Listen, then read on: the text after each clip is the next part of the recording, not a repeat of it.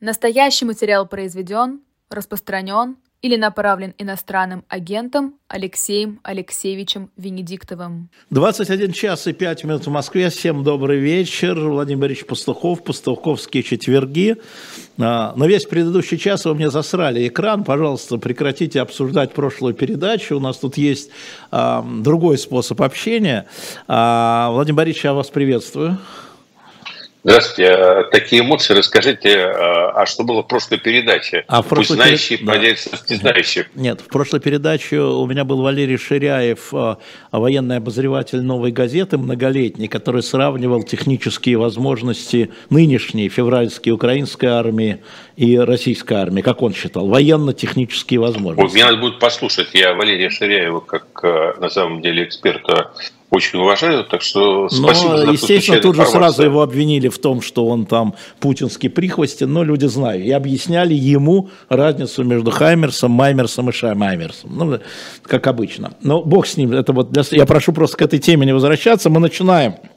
Э, как всегда, я беру один вопрос э, из тех, кто написал прямо чуть до, чтобы для разминки. Олеся Мельникова, к сожалению, не написала откуда, но, видимо, из Москвы. Уважаемый Владимир Борисович, вопрос. Что бы вы делали сейчас, живя в Москве, уехать невозможно условия, как противостояли бы этим маркобесам? Ну, я имею в виду, видимо, окружением. Какой, Не телевизор какой, уже, наверное.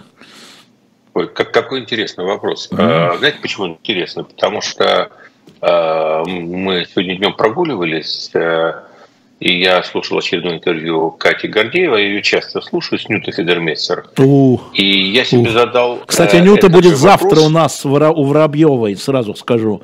Нюта завтра у Воробьевой. Да, извините, ради бога.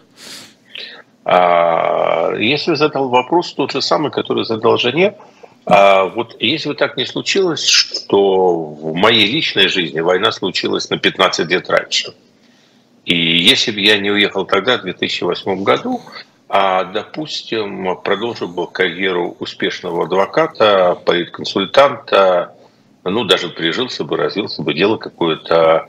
А, ну, наверное, бы я как-то рос, но вряд ли бы я оставался на одном месте. Что-то у меня получался. А, консультировал бы государственные и негосударственные структуры. И, в общем, чувствовал себя комфортно. Дачу бы свою расстроил а, Э, тоже важно.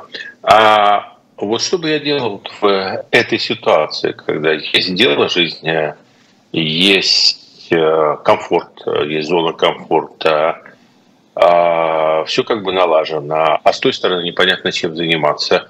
А это действительно проблема, потому что я должен вам сказать, что иммиграция – это не сахар. И многие-многие годы у меня ушли на то, чтобы я адаптировался к жизни в чужой культуре, в чужой стране.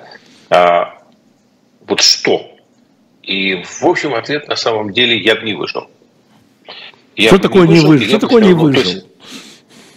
Не выжил, уехал бы. Вот люди разные. Не может вот уехать. Вот человек вам ставит условия. Я не могу условия. Уехать не могу. Может быть, больная мама, извините, Олесь, я вот так, да, может быть, там дети, не, не знаю. Да, возможно. Условия другие, не, невозможно не, уехать. Никак, э, ну, наверное, ушел бы в себя. Ушел бы с радаров, ушел бы в себя. Э, ну, я, я не герой.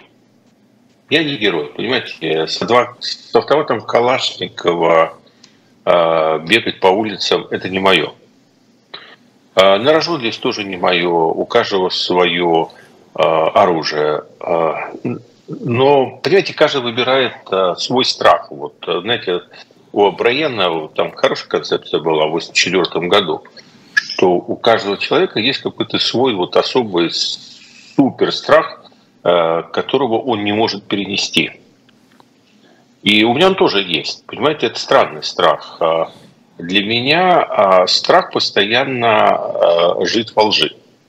То есть вот э, я не понимаю, вот, как люди живут на две семьи. Наверное, это возможно, и на самом деле это правильно, но я просто не понимаю, как это возможно. Не потому, что это какие-то там моральные обязательства перед партнером, но я бы просто умер вот от необходимости. Вот, ну я не Путин, вот не агент, понимаете, это тоже талант великий, это надо уметь. А, я бы не смог, то есть в этой ситуации я не смог бы уже вернуться в себя а, Володю Пастухова до 89 года вот с этой раздвоенностью, с этим вот двойной душой, двойным стандартом поведения, э, здесь пишем, э, здесь в уме, э, это говорим тут, то говорим там. То есть, по всей видимости, я так мучительно из этого выползал, что для меня было бы, наверное, очень трудно к этому вернуться, убить себя. То есть, наверное, я бы предпочел тогда замолчать. Я не совсем понимаю, как бы я выживал, с точки зрения экономической, наверное, было очень трудно. Э, то есть, но скорее такая глухая внутренняя миграция. Я не знаю, смог бы я начать пить. Э, у меня нет большого опыта в этом вопросе. Но я понимаю, что это та грань, после которой начинают. Олесь, то есть я вам переведу, тяжело вздохнув, внутренняя миграция, да? Да, да, да. да. Но сократить, конта- сохранить контакты... Знаете, я, я, я, тут, я же видел это все в теоретическом плане. Я когда-то рассказывал, что я провел в спецхране два года там, в 87 году, и я перечитывал все, вот я законспирировал все журналы, которые были общественно-политические в СССР с 17 приблизительно по 41 год. Ну, их так не так много было, таких базовых. И я видел вот эту эволюцию, как где-то в 1931-1932 году э, вот люди, которые писали до этого там о праве, а, там какие-то стали вопросы государства, роли там государства революция. Ну, пас, человек начинает писать. Особенности процедур античной демократии, э, а также как бы вот общее собрание в древнем, э, в древних Афинах. И вот дальше он как бы уходит туда, вот отползает, и все. Его уже больше не интересует ни государство, ни революция, ни революция права. Он пытается туда вот отползти в древние Афины. Ну вот, да, я бы, наверное, отползал в древние Афины. Спасибо большое, Олеся. Вот такой ответ, какой вы, может быть, и не ожидали, но тем не но менее. Я, я не хочу, я да. не хочу выглядеть красивее, чем я есть на самом деле. Не, не, не надо выглядеть э, красиво, мы и так красавчики. Ирина Бойко, Белоцерковская, находится за пределами Российской Федерации, а был вопрос, Олеся, видимо, в Москве. Вы там входные условия, это послушайте. Давайте э, теперь... А, хочу сказать, книгу нашел, показываю вам, Владимир Борисович. На русском языке. Э, нашел, отрыл и вытащил. Эммануил Макрон, автор. «Революция» называется книга. «Революция» издана МГУ очень маленьким тиражом. Президент Франции, он еще не был президентом Франции, он пишет о революции в обществе прямо перед своей предвыборной кампанией. Shop.diletant.media. Мы выдернули, спасибо МГУ нам дали эту книгу переведенную. Купите себе, почитайте, что считал тогда президент Франции. Правильно пишет Арина Родионова, лайк красавчиком. Могла бы два поставить, добавлю, я поставила бы два. Теперь у нас вот какой вопрос. Мы с вами его аккуратно обходили.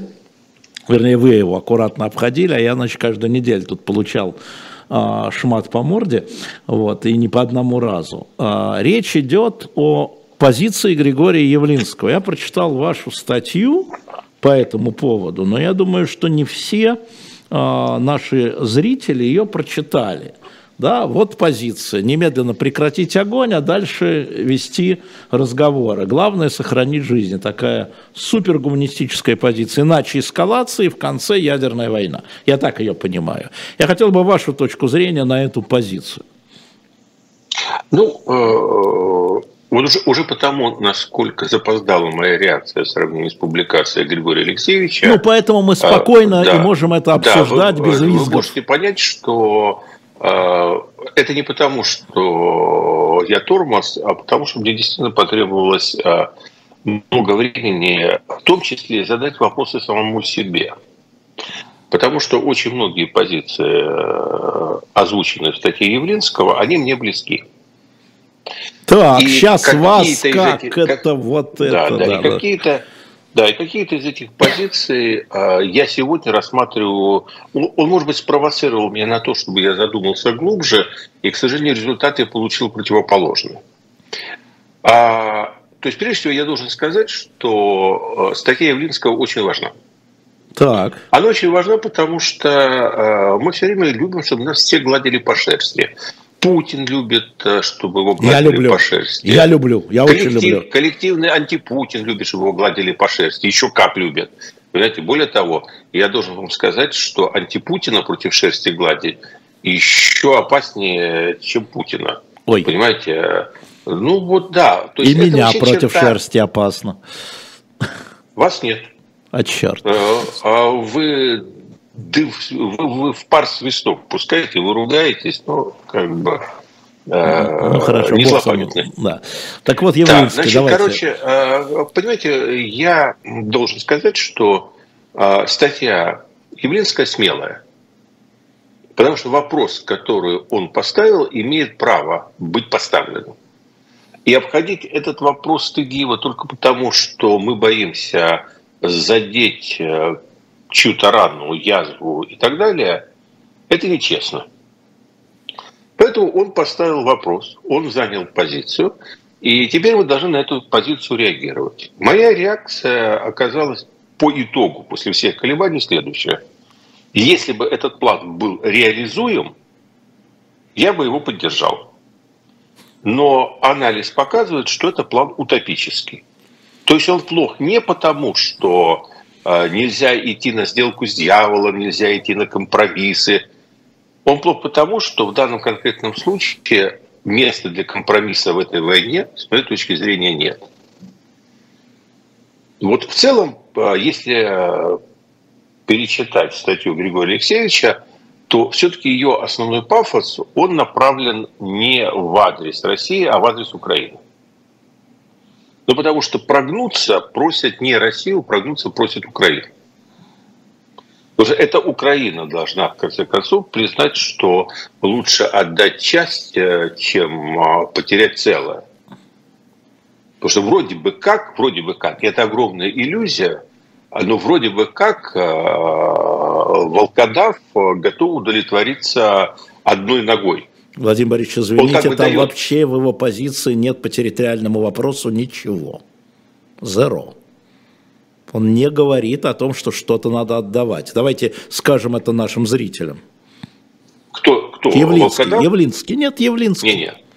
А Явлинский, ну, о, о, из э, смысла статьи, э, как говорят юристы эксплиситно, следует, что договориться здесь и сейчас может только при условии де-факто признания оккупации этих территорий. То есть, понимаете, а люди, которые сегодня оккупировали войска Э, известной территории, они оттуда не испарятся. То есть, если мы говорим, что мы прекращаем, э, вот мы останавливаемся на этой линии. И дальше войну не ведем, а ведем э, долгие длинные переговоры. Можно вообще ничего не говорить, то дальше это означает, что определенное количество там территории Украины остается под контролем российских войск. Зачем что-то говорить надо? Это следует и э, из э, самого предложения. То есть, э, если... У нас же никто не против войны, у нас все за мир. Угу. Знаете, только каждый понимает его по-своему. А помните, как это в мюзикле Чикаго? Говорит, у нас с ним были разногласия. Говорит, он видел говорит, себя живым, а я говорит, видел его мертвым. Да. Так и здесь. Украина за мир, но только по границам 91 а, года, в крайнем случае, на 24 февраля 2022 а, года. А Россия тоже говорит абсолютно за мир, но только по границам Донецкой, Луганской, Запорожской, Киршовской областей в полном объеме, но в крайнем случае по фактическим границам на день разговора. А так все за мир абсолютно, понимаете? Поэтому если мы прекращаем огонь здесь и сейчас, то мы признаем, ну, получается такой вот именно средний вариант, мы признаем ту границу, которая проходит по линии фронта. Вот а что там дальше говорить? Поэтому нет. Э, ну, давайте не лукавить здесь. То есть прекращение э, сейчас войны в нынешнем состоянии предполагает не юридическое, конечно, юридического не будет никогда. Юридического не было и признания оккупации Прибалтики никогда э, мировым сообществом. Она всегда была де-факто частью СССР. Этого никто никогда не признавал, но ботинок никому не жало. Понимаете, все СССР mm-hmm. имели дело, ну, как бы, э, ну, не признаю, признаю. А, поэтому э, речь идет именно, первое, о том, что призыв повернут сегодня к Украине. В меньшей степени к России, потому что Россия на декларативном уровне говорит о том, что она готова сесть за переговоры за стол вот буквально завтра. Ну, это злые украинцы что-то не хотят. Ого. Соответственно, хотя формально, опять-таки, с вашей точки зрения, формальный призыв а, к двум сторонам, фактически призыв э, к Зеленскому и его команде. И опять-таки, хотя формально там ничего не говорится о территориальных уступках, там говорится о том, что мирные переговоры должны начаться в позиции, когда Украина не контролирует часть своих территорий, и если военные действия прекращаются, это значит, что и шансов их вернуть у нее нет. Угу.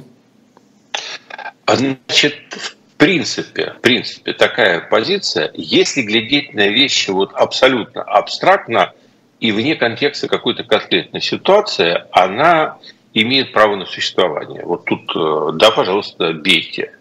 Потому что есть очень много примеров, когда войны заканчивались именно так, и э, народы, которые потеряли часть территории, в результате э, таким образом избегали гораздо больших бед. Не говорим здесь уже о человеческих жизнях, убитых, покалеченных и так далее. Э, я в своем телеграм-канале привел тысячи примеров, пожалуйста, ну вот э, война Эквадора и Перу. Ну да, Эквадор потерял там почти треть своей там территории в Верховье Амазонии. А мог потерять государственность, ну, потерял, потерял, ну, конечно, обидно, но прекрасно живет, это стал, в общем, а, вполне себе приличным государством Центральной Америки. Так, Финляндия, понятно, пример, который навязан всех на зубах. Потеряла 20% территории. Прошла через катастрофу, когда 7% населения превратились в беженцев.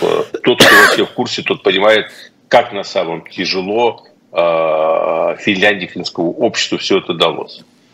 А вот, казалось бы, все эти примеры говорят о том, что в какой-то момент а, мудрость, мудрость она состоит в том, что ты взвешиваешь цену вопроса, и ты выбираешь, что важнее, сохранение э, демографического фонда своей нации, культуры, государственности, или, мол, вот эта вот упертость.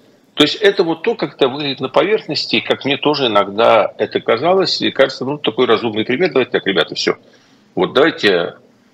Тут очень в поддан идет вот это воспоминание Медведчука, а, и оно как раз очень о многом говорит, который говорит о том, что Порошенко пытался втюхать Путину Донбасс, ну, слушай, ну забери его уже в конце концов, там разбирайся сам э, с Ахметовым, с бандитами и так далее, отдай жить спокойно. Тогда это было бы мудрое решение. Ну, Путин а, тут из себя как раз и проявил, сказал, что мне Донбасс мне не нужен. Не, он будет у тебя гнойничком. Он будет тебя торчать все время в теле и отравлять твой организм, пока вся страна твоя не умрет от сепсиса. Так и было. Вот я, если, если кто-то слушал «Эхо Москвы», он помнит по этому поводу некоторые передачи «Эхо», в которых я принимал участие, так и было. Это правда. Медведчук сказал уверен, правду. Так и было. Нет, ну просто да, я, уверен, я знаю что просто. сказал да. правду. Да. да, и я и знаю, и понимаю, что это был болезненный вопрос. И, и я более того считаю, что со стороны Порошенко это был очень мудрый тогда план. И за его сейчас, конечно, забросают там Э, языками, э, но надо понимать контекст. И, в общем, это бы, конечно, если бы, это бы, если бы он реально понимал Путина, если бы это ему прошло, ну, конечно, это был бы лучший выход. Но нет. Понимаете, потому что Путин э, – это такой Остап Бендер нашего времени. Я бы взял частями, но мне нужно все. Да, но мне надо сразу, вот. да. Все сразу. Ему да. надо все и сразу, да. Поэтому на самом деле и вот в этом начинается утопичность. Потому что если бы эта война была хоть одним разом за территории, угу. то ее можно было бы прекратить территориальными уступками, а там дальше либо шаг сносит, либо и шаг, и в конце концов, как Ленин а, а, с Брестским миром. То есть Брестский мир со всеми этими колоссальными потерями территории просуществовал ровно до того момента, когда произошла революция в Германии, пусть еще большевики все себе э, забрали обратно. Аргумент.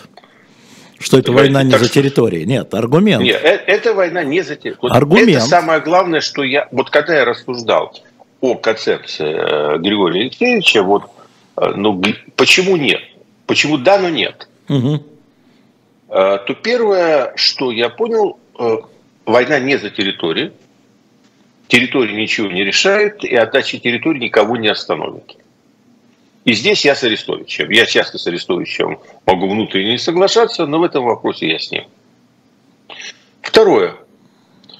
А второе, а, я должен сказать, что к огромному сожалению, положение Владимира Зеленского не является равным положению Маннергейма, хотя и тому было непросто, и само не Маннергейм.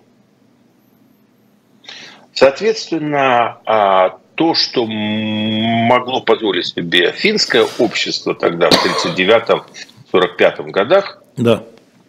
к сожалению, вряд ли может позволить себе украинское общество в его сегодняшнем виде.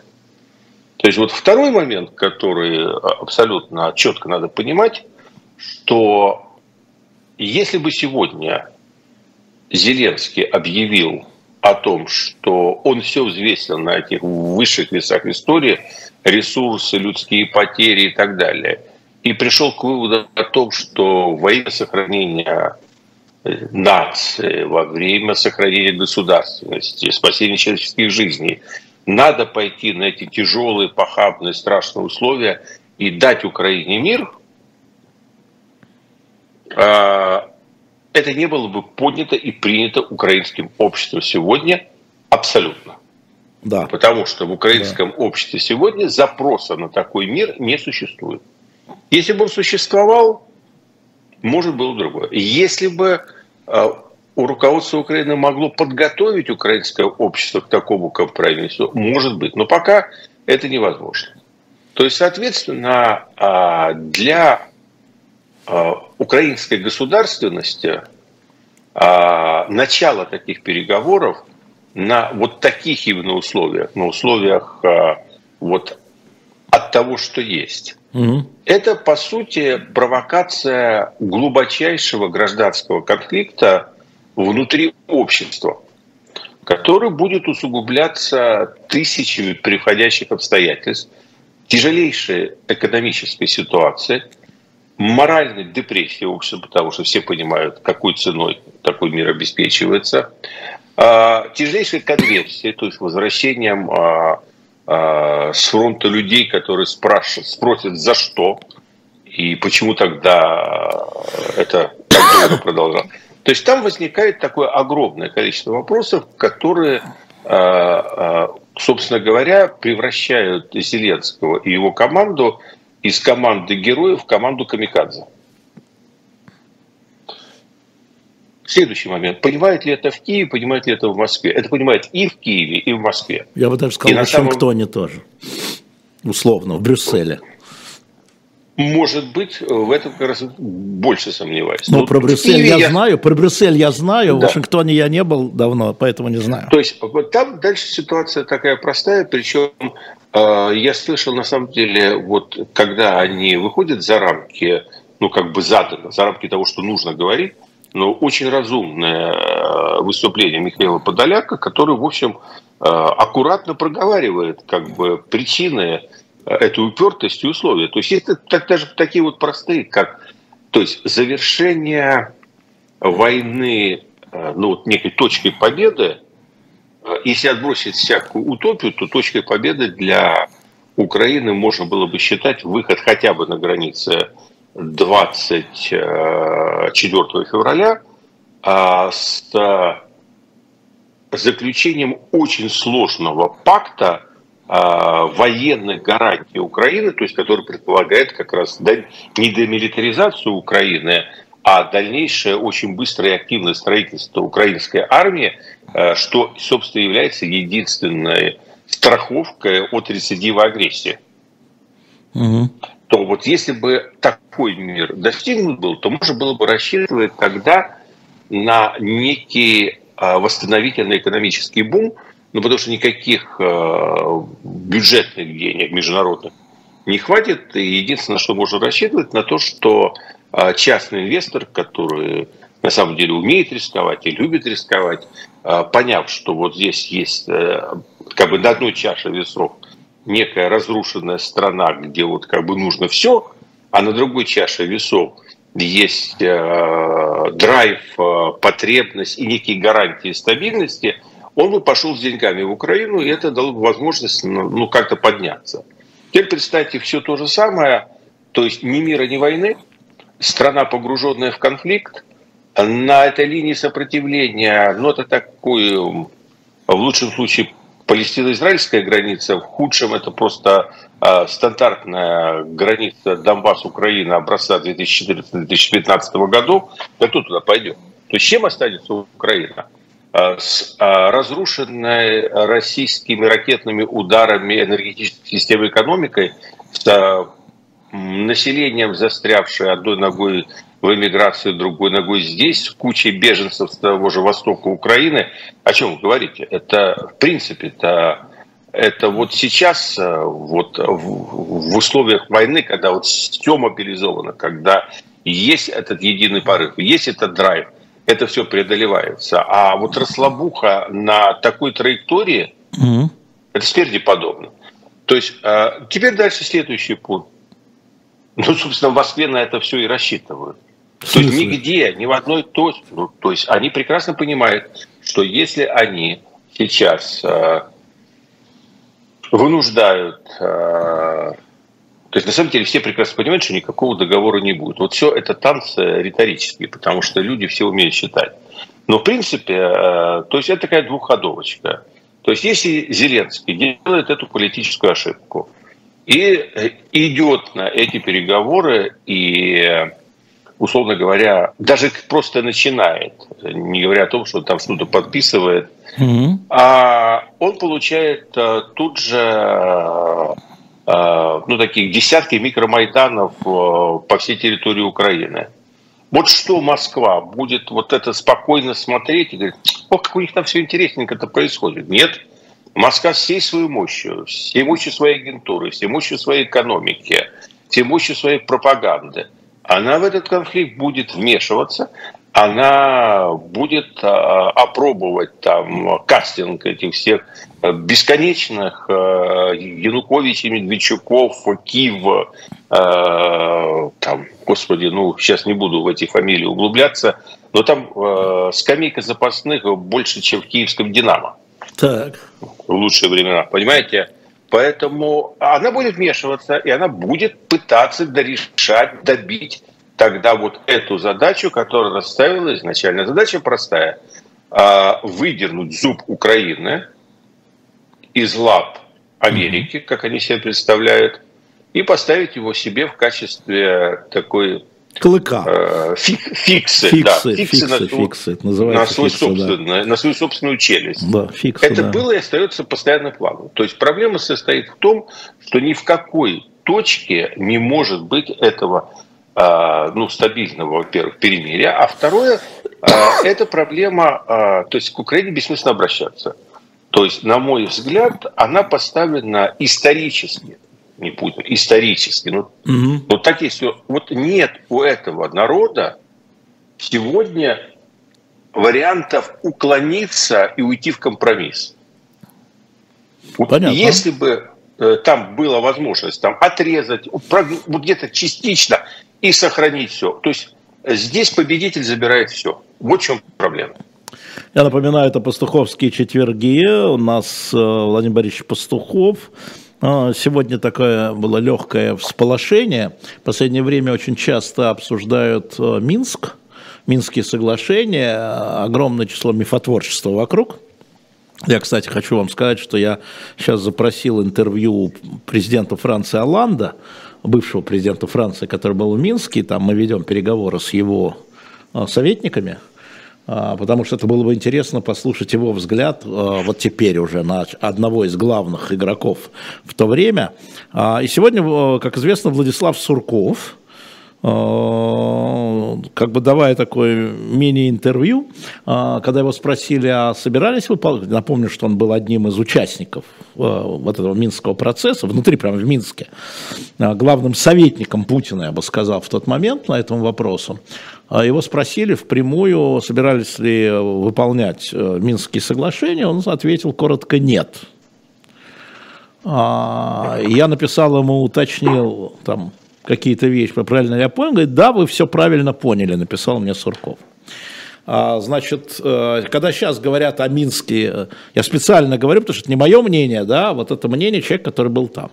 Когда сейчас говорят и говорили там вот об этом прекращении огня, перемирии, да, неважно, как оно называется, вот смотри дальше Явлинский, Оказывается, теперь никто не собирался их выполнять, ни российская сторона. С, обеих сторон. Да, ни российская сторон. сторона, ни, как теперь стало известно, президент Зеленский, который рассказал буквально три дня назад впервые о том, что действительно в Париже в декабре он приехал к э, Макрону в Париж, к Меркель да, и к Путину и сказал, что э, Украина не может выполнять эти Минские соглашения, не будет выполнять. А, и тогда возникает вопрос, каково историческое значение этих Минских соглашений. Когда все стороны, оказывается, друг друга, значит, хотел сказать, на омбывали, но обманывали. А Путин говорит, нет, нас обманули, мы хотели. Но вот Сурков его поправил.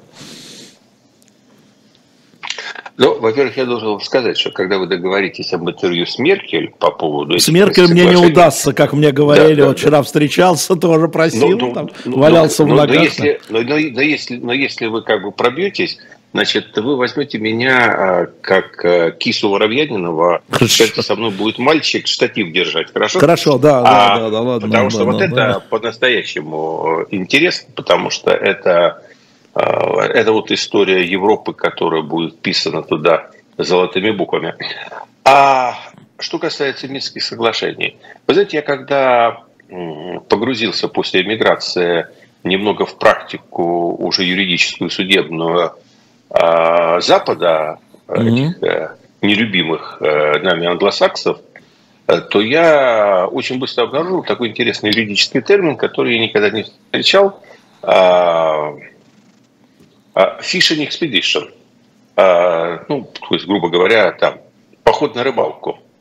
И я сначала опишу, думаю, о чем идет речь. А речь идет о следующем, что как бы различаются два типа судебных исков здесь по целям. Ну, то есть, собственно, судебный иск, когда сторона хочет что-то там отсудить, доказать и так далее – и судебный иск, который подан на самом деле не с целью выиграть, потому что выиграть его невозможно, да никто не собирается, а вот то, что у нас говорят, э, не догнать, так согреться. Это такая, это как бы вот там жалом поводить, э, ну вот э, что-то выйдет, что-то не выйдет, там оттянуть внимание. Вот для меня Минские соглашения для обеих сторон это был такой fishing expedition – это обе стороны пытались выиграть время. И, ну, и на самом деле, э, условно говоря, каждая сторона э, что-то что поимела с них. А каждая сторона успела к чему-то подготовиться. Ни Россия на тот момент э, с точки зрения своего даже просто настроя, ну и состояния в том числе и армии, не была готова к такой крупномасштабной войне, как сегодня – ни Украина не была готова к отражению такой крупномасштабной агрессии, как сегодня. Поэтому обе стороны выиграли время. В результате получилось ничья, потому что и Россия подготовилась к гигантской агрессии, ну и Украина время не потеряла. То есть вышли так. в ноль. Это время. Счете. Ну, это почти это как пакт Молотова-Риббентропа. Обе стороны готовятся к войне. Пакт, э, слушай, это прекрасная аналогия, спасибо большое, украдут в дальнейшем, но иногда, в отличие от того, что принято у наших с вами коллег, будут ссылаться mm. на источник. Да, это вот такой вот э, пакт Молотова-Риббентропа. Обе стороны понимали, прекрасно понимали, что столкновение неизбежно. Обе стороны к нему были готовы плохо. Каждая думала, что сумеет использовать время лучше, чем оппонент. Э, но это уже, говорится, как пойдет. И поэтому они заключали это соглашение. Так. Значит, что касается Владислава Юрьевича, да. Э, посмотрел я его э, как бы молотовские ответы, да. ну или сталинские ответы, да, да, нет, да. А только в третьем вопросе он был искренен. Ну вот, а, тот самый первым, вопрос, который да, нас первым, интересует. и чет... Да, который да? нас интересует. Да. Первым, втором и четвертом а, как бы доволен ли он территориальными приобретениями, мы прекрасно знаем, его план Новороссии, а, он другие границы предполагал. А, доволен он эффективностью действия русской армии. Оставим это а, на его совести. Но он же умный Я понимаю, человек. что не хочет Да, ему не хочется портить отношения еще и с Герасимовым. А, ну и, наконец, а, будет ли отношение России с Западом нормализованное? Ну, в этом смысле, конечно, да, безусловно, но уже после них. Угу. То есть он забыл сказать, что после нас. А, а так да, а так да, конечно. А, а вот в вопросе Минских соглашений это была правда. Да, это правда, она проскочила. Их действительно никто не собирался выполнять, по крайней мере, в команде Суркова. Но я должен сказать, что в МИДе Российской Федерации были силы, которые все-таки думали пройти между Силой и Харибдой ну, поскольку я тоже как бы где-то там рядом стоял, хоть и свечку не держал, да, mm. были силы, которые думали, что все-таки удастся удержаться, что обсуждали самые экзотические варианты, потому что никто не понимал, что на самом деле хочет Путин.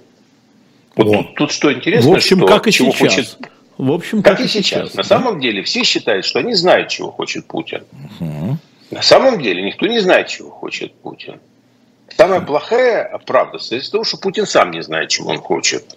Потому что Путин – это такая душечка, это такой флюгер, понимаете, он как бы он активно следит за настроениями масс, пытается угадать, пытается выжить, и поэтому он как бы развивается.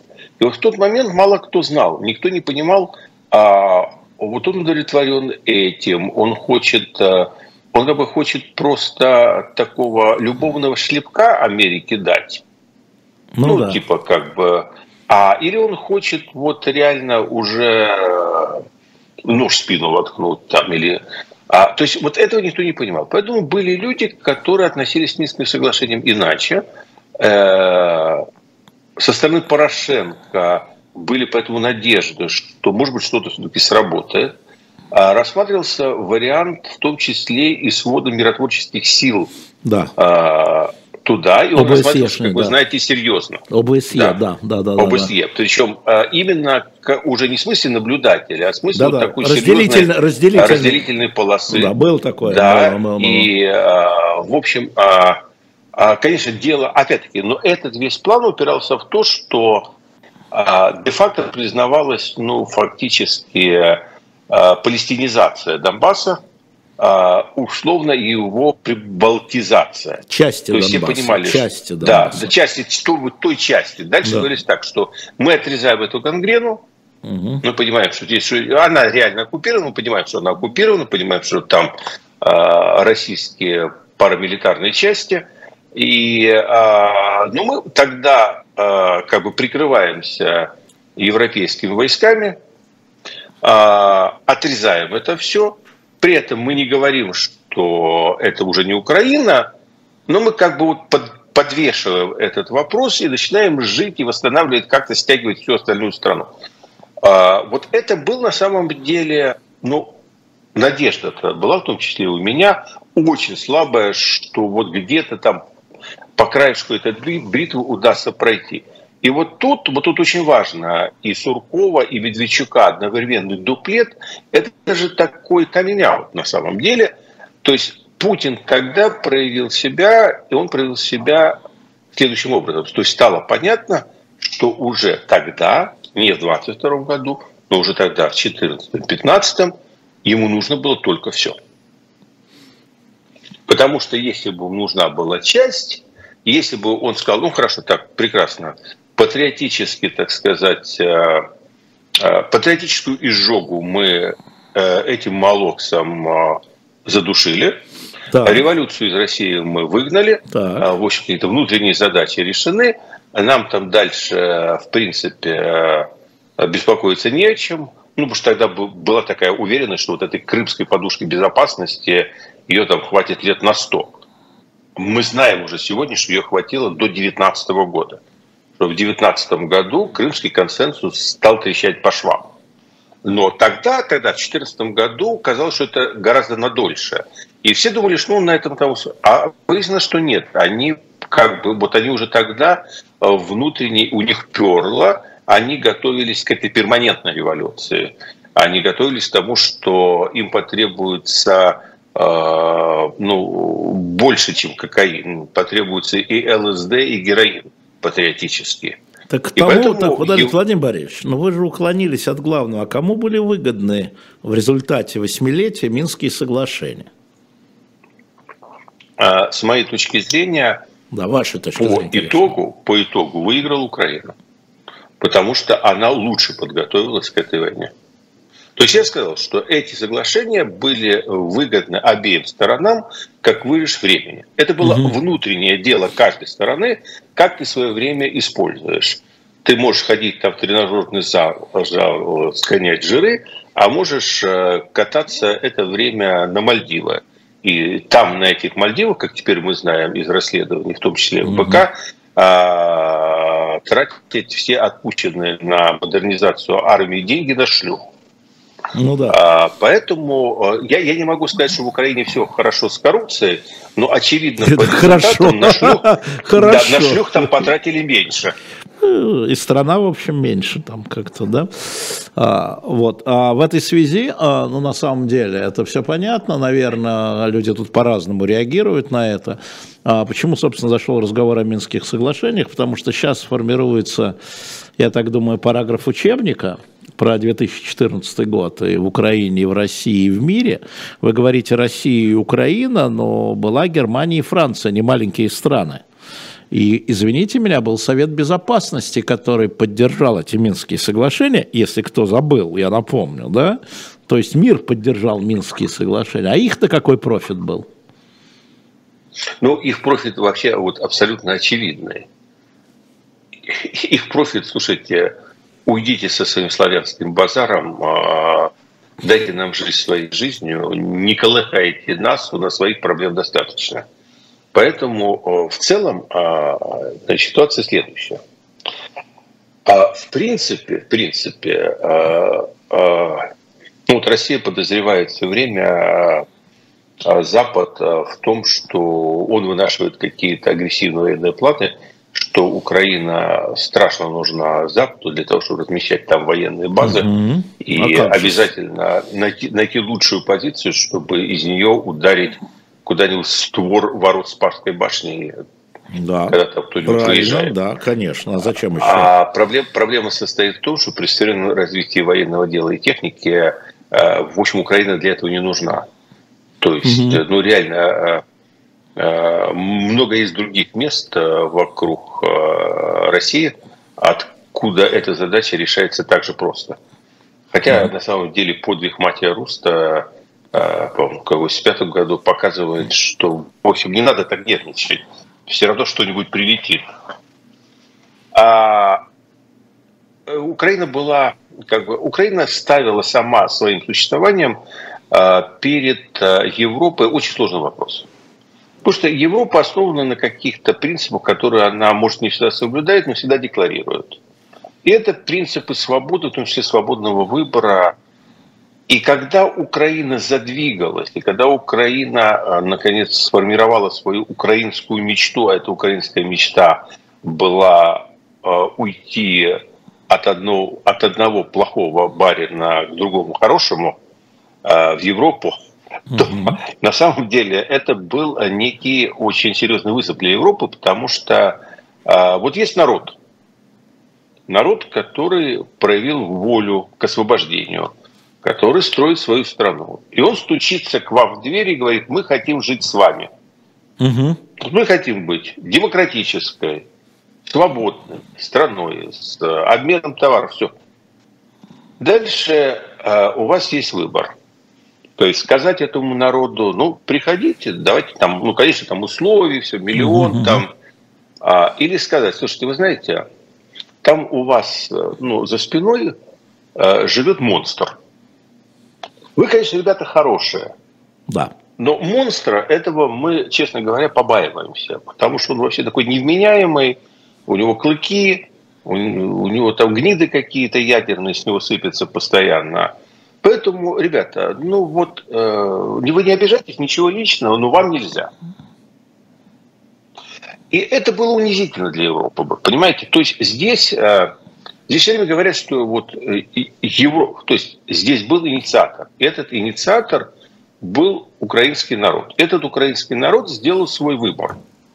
И этот выбор, выбор, он на самом деле Европу ну, всколыхнул, он ее озадачил. Тут не было так, что они спали и мечтали о поглощении Украины. Да они прекрасно, в общем, обходились, понимаете? Мгм. Это не такой вот вопрос, а, вот что э, как э, ку- кушать не могу и спать не могу, как Абсолютно. хочу поглотить Украину. Абсолютно. Но Украина сама поставила вопрос ребром. Она сказала, мы хотим быть с вами, мы Да. хотим быть такими, как вы, мы хотим исповедовать ваши принципы, мы хотим жить вашими там, идеалами правового государства. Там могут, не могут, сейчас другой вопрос. Говорят, что хотят и могут. Мгм. И нет никаких оснований им не верить, но вот этот вот монстр там, понимаете, сзади, он там рычит, ругается, говорит, не отдам, мое, Мое.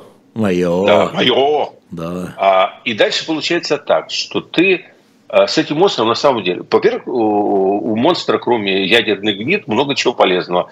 Он сдаивается нефтяным молоком. Так. Оно тоже хорошо, то есть так. э, И, э, в принципе-то, с ним, с ним можно найти общий язык, и все находили там прекрасно. А, Поэтому получается так, что, во-первых, ты ссоришься, наживаешь себе проблемы, а с другой стороны, вот если ты отказываешь, то ты показываешь свою трусость, нарушение своих принципов, а ты стоишь на каких-то принципах. Но это была непростая ситуация. Поэтому вот если бы эта ситуация саморассосалась, Мгм. как страшный сон, Мгм. то, в общем, все бы были довольны. Поэтому вы меня спросите, какой интерес к Европе? Ну, Да. естественно, интерес, чтобы эта проблема саморассосалась. Потому само что не получалось. геморрой Подождите, был не нужен. Ну, само не получалось, поэтому и возникла э, Меркель и Алант и возникли для того, чтобы свести Да. этих пацанов и как-то этот советский базар, как вы они сказали. А тут еще, Да. да. тут еще получилась такая ситуация интересная. А, Там в Украине произошла по ходу дела переобувка. То есть произошла такая вот совершенно неожиданная смена власти, да, в общем, еще как бы непонятно на кого. Мгм. Ну, потому что все, все же понимали, что будет битва железной косы э, с сахарным заводом. И э, все так, в общем, как бы напряглись, а вдруг получилось, что э, вышел парень из 95-го квартала и как бы всех сделал. И чего от него ожидать, э, было совершенно непонятно. И э, он сам-то на самом деле, э, поскольку он в некоторой степени, не в- не в обиду сказать, с Луны свалился тогда, Ну да. он на самом деле, я думаю, что тот человек, который на какой-то момент верил в Минские соглашения, это был Зеленский. Хм. А, Потому что он как бы в тот момент, когда эта вся э, сага, ну, ну, ну, не о форсайтах, писалась в 2014-2015 году, но он в этом участие не принимал. Он как бы э, там, он тогда далек от этого всего был. Он всех этих игр на крови и танцев саблями вот так вот э, в непосредственном не видел. У него какой был как бы подход к этому делу? Ну, он сам русскоязычный. Да, да, конечно. Он Криворож- Криворожский, который- можно сказать. Да. Он как раз из того ну, региона, где, собственно говоря, вот эта вот культура, скажем так, двуязычия, культура э, на стыке этнических волн таких, она сформировалась. Он сам э, работал и в Украине, и в России, и, в общем, он не злобивый на самом деле. Это Сейчас его жизнь так Сейчас запихала. злобивый, сейчас злобивый. Ну, а я бы на него вместе зверем бы стал. И я тоже. А. А, конечно. А, поэтому так что вот, вот не брошу камень, понимаете? Мгм. А, и у него ну, профессия какая? Это очень важно, кстати. Это очень важно. У него профессия артист разговорного жанра. Ой. Слушайте, вот мы все э, рабы своей профессии. Понимаете, Ну, конечно, Э, ну, каждый а из то. нас обладает ну, определенным, э, скажем так, профессиональным стереотипом, что вот э, что-то можно сделать вот э, именно так, как мы привыкли делать. То Так. есть его подход был в том, что любую проблему ну, можно заболтать. Заговорить. И вот Не будем заговорить, обижать да. президента. Заговорить. Якобы Заговорить. неуважительно так как-то, нехорошо. Да я в хорошем смысле слова. Хорошем У меня же профессия та же. У меня же та же профессия да. адвокатская, понимаете? Да, понимаю. Так что близко, близко тоже актерствую. Угу. А, и вот мое полное впечатление было, что вот когда шло вот это формирование команд, то есть он шел с очевидным тезисом. Он это я... Зеленский, а тут говорят, что вы про Путина. Это, блин, не, не, Зеленский. Я про Зеленского. Можно у ушами Путина... слушать? О, да, да, не, не, не. Ушами. У Путина а, другая профессия. У Путина профессия а, а, молчун. молчун. Дед молчун. Хм.